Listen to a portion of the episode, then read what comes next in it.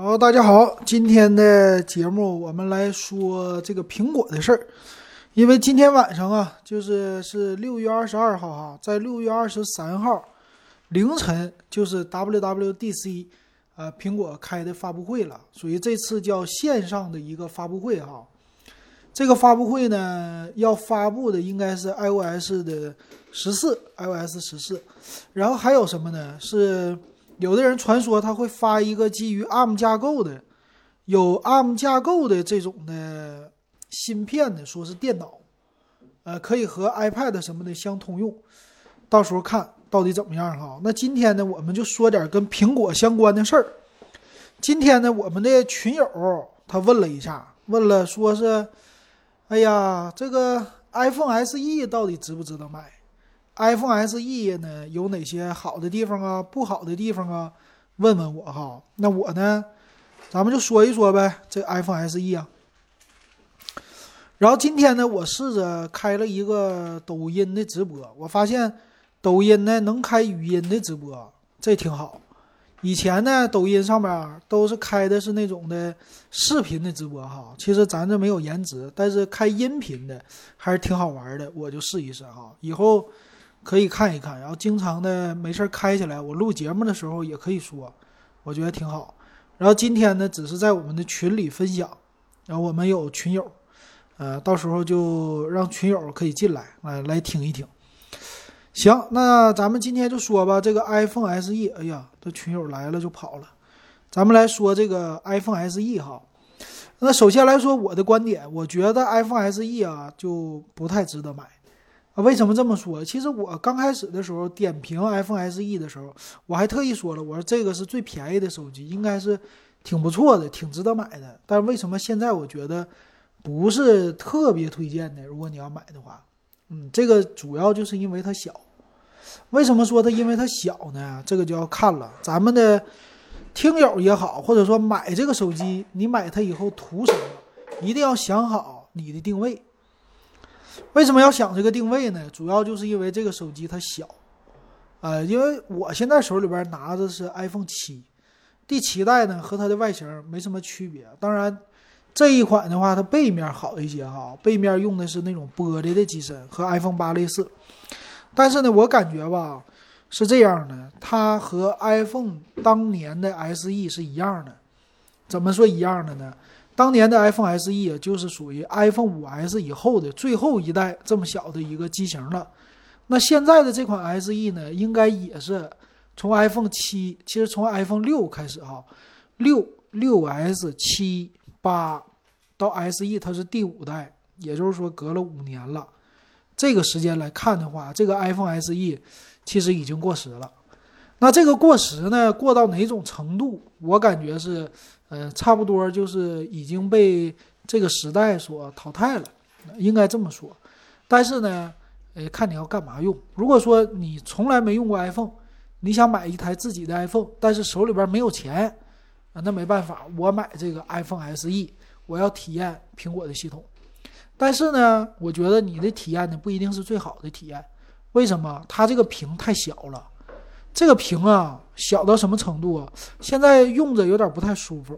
怎么不太舒服呢？因为很多的 A P P 吧，它在优化的时候，它已经是基于到 iPhone X 做设计的时候，有的时候甚至适配啊，都不会适配这个 iPhone 七了或者 iPhone 八了。它是作为一个小小概率的用户，所以在这个优化上呢，它就存在一些问题。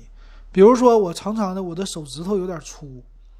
我在点这个返回键的时候就不好使，这个返回键呢一点，哎，有的时候就不好，所以这个我觉得是不好的地方哈。咱们这个听友来了几个哈，我得打个招呼，这是直播的一个特色，一个是追风，一个是任玉华，欢迎你们进入直播间。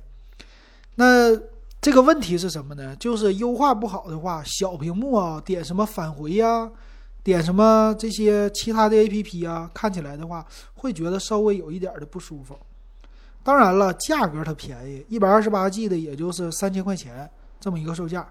但是呢，你跟再往上一个级别的，比如说今年新出来的，或者说去年九月份吧，新出来的这个 iPhone i iPhone 十一，呃，就我没买哈，我也觉得还有点小遗憾的。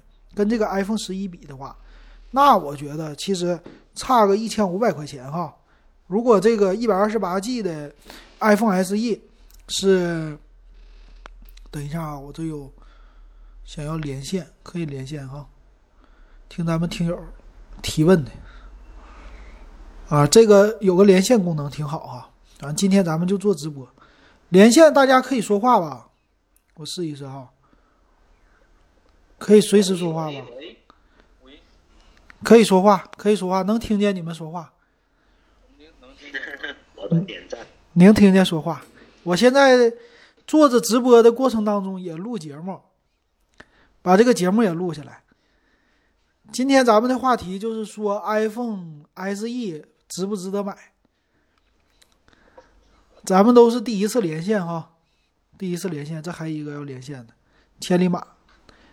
好，咱们今天开八个连线的窗口，咱们一起今天都聊一聊哈。你们觉得 iPhone SE 值不值得买？你们可以随时说哈。我刚才说到了啊。哎，你说，你说，主播先说，说吧。啊，你先说吧。你觉得 iPhone SE 值不值得买呀？我这有点乱，等等一下，您直说。啊，好的。呃，这个 SE 呢，我现在说到了 iPhone 十一。iPhone 十一呢，为什么差了一千五百块钱更值得买这 iPhone 十一呢？因为我没买到，我得说一说，我酸一下子，对不对？呃，主要是基于这个考虑哈。首先来说，屏幕更大。呃，其实用手机呢，现在我们已经到了一个什么时候，都是那种的全面屏的手机了。全面屏手机越来越大了。其实大家已经慢慢的习惯了大屏的手机。你比如说，马上华为他们家荣耀系列又要出一个七寸屏的，更大。这主要就是让你用着爽。那现在恢复到小屏手机的，你会觉得这个小手机啊不太好用了，为什么呢？里边点什么东西，你的手指头它的一个触控感都觉得很不爽。比如说我现在切换回这个 iPhone 七，iPhone 七呢其实还是挺好用，但是总是点一些小东西的时候，有我当年的那个 iPhone SE 的感觉。我当年拿那个五 S 的时候啊，看 iPhone 七还是一个大屏，当年是六 S 嘛。还是觉得挺羡慕的，点什么呢都很方便。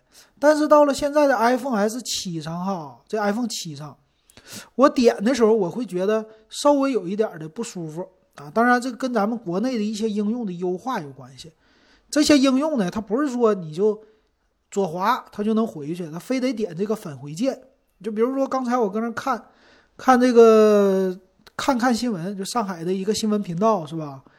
点你往回它就回不去了。滑滑也滑不回去，这气死我了！我说这算了，我也不用了，直接退出啊！就这样的话，这个越小屏幕现在受到的优化越少。但是反过来，你用什么 iPhone 的 SE 啊，或者你用那个 Plus 啊，这种大屏一点的，哎，你用起来没问题，怎么点怎么舒服，怎么点怎么舒畅。所以基于这个啊，我觉得不太好。那 iPhone 十一呢？像这样的，比如说 x R 开始哈。这个四点，这算是多少屏幕啊？呃，六点几还四点几？我已经忘了哈，应该是六点几。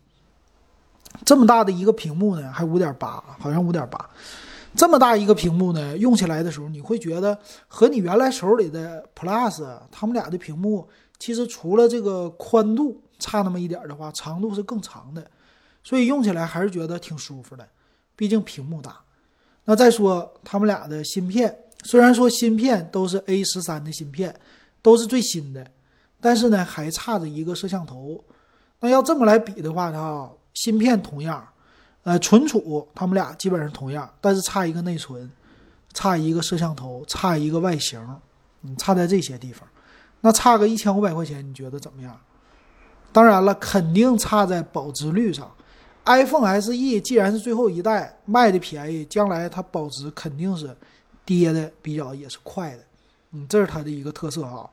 所以我的基于以上的这考虑吧，我觉得 iPhone SE 呢，除非你是差钱的和你喜欢小屏机的人，你可以买。那剩下的广大的啊听友来说，还是应该从 iPhone 的十一下手。这个 iPhone 十一呢，作为一个入门级的手机啊，那个是非常好的。啊，为什么这么说？你看哈。iPhone 十一只有四千五百块钱，咱就说咱最低配的六十四 G 版的，你只要花到三九九九，就四千块钱，你就可以买了。你跟这个两千六七的 iPhone SE 比起来，六十四 G 的，他们俩也就差个一千三四。差这么多的钱的情况下，你能得到的屏幕更大，拿出去更有面子。再说呢，四千块钱对于买 iPhone 来说，已经是相当低的价格了，对吧？跟两千多买那个完全不一样的感觉。而且呢，你说给小女孩买呀，给小男孩买呀，拿 iPhone 十一出去是不丢面的，因为后边有那个俩摄像头，再加上这个机身机身的一个颜色，还是挺招人喜欢的。你比你比如说我这个买不到，我就得多说；买不到，我就得酸一酸哈。这 iPhone 十一呢，我买的紫色的。我为什么买紫色？啊，没买到吗？那咱就给我唠呗，对不对？反正没买到。这个 iPhone 呢，我买紫色的原因是因为苹果家首推的，首推紫色啊。你可以看他们家的官方网站哈，官方网站一打开以后，这 iPhone 十一。哎，由大缩小，第一个它主推的就是粉色，那这说明什么呢？这个颜色是苹果也比较喜欢的，它跟别人都不一样。其次呢，才是什么绿色儿。其实当时的这个绿色儿啊，刚出来的时候还是挺受欢迎的。比如说这个是高端的，高端的是 iPhone 十一 Pro，iPhone 十一 Pro 呢，你可以看一看哈，打开以后这个手机出来的是那个绿色儿。这个绿色呢，不是那种翠绿，它是发深的，或者说发暗的一种暗绿色。哎，这个你买就对了，你就记住，你看苹果家推荐的主打的第一个颜色就是他们家最推荐的颜色。所以我呢，如果买 iPhone 十一的话，我肯定会选紫色，我就觉得紫色好啊，这是我的一个特色。那 iPhone SE 呢？SE 好像没什么别的颜色可选吧？iPhone SE 的话，那你还是买最好。你就买黑色啊，黑色的这个是最经典的颜色，也是官方最推荐的颜色。剩下的呢，什么白色呀、红色呀这些的，那就看个人的喜好了。啊，红色可能小姑娘比较喜欢，白色呢也是女孩比较喜欢。男的话买黑色就比较好。啊，这是我的一个关注点，一个特色。行，这就是我的一个观点吧，然后给咱们的听友解释一下。那今天晚上的 WWDC 呀，明天早晨的话，我们就能够揭晓。呃，我是希望呢，他们家推出一个最新的什么 ARM 架构的笔记本儿啊，推出这个，但我觉得不一定会推出。为什么这么说呢？我觉得的话，iPad Pro 如果说像笔记本一样把价格给我降一降，降下来，或者说在 iPad 就是 iMac，iMac 就是他们家那个大屏的哈。那个大屏的，如果说这么大的屏幕卖一两万块钱，这么一个售价，你给我加上一个苹果的 ARM 的芯片，让它兼容你手机里边的应用的话，我觉得这个方式挺好。但是用起来操作整个的体验都变了，所以其实他家要是想做还不太好做。然后如果是加上 ARM 的芯片的话，那势必呢他们的 iMac 呀，或者说 MacBook 呀。他们要增加一个触摸屏，如果增加了触摸屏，或者说是那个笔可以用了，那可玩性就更多了啊！这是我的一个推断哈。行，那差不多十几分钟就把这个事儿给他说明白了。明天早晨呢，咱们就一起来关注关注这个最新的苹果到底发布了什么。行，今天的节目我们就说到这儿。我的直播呢不会停，但是我的录音啊我就给它停了，一会儿大家可以继续的听我的录音。行，那感谢各位支持，也欢迎加我的微信 w e b 幺五三，还有咱们的群，电子数码点评群，六块钱入群。好，那感谢大家收听。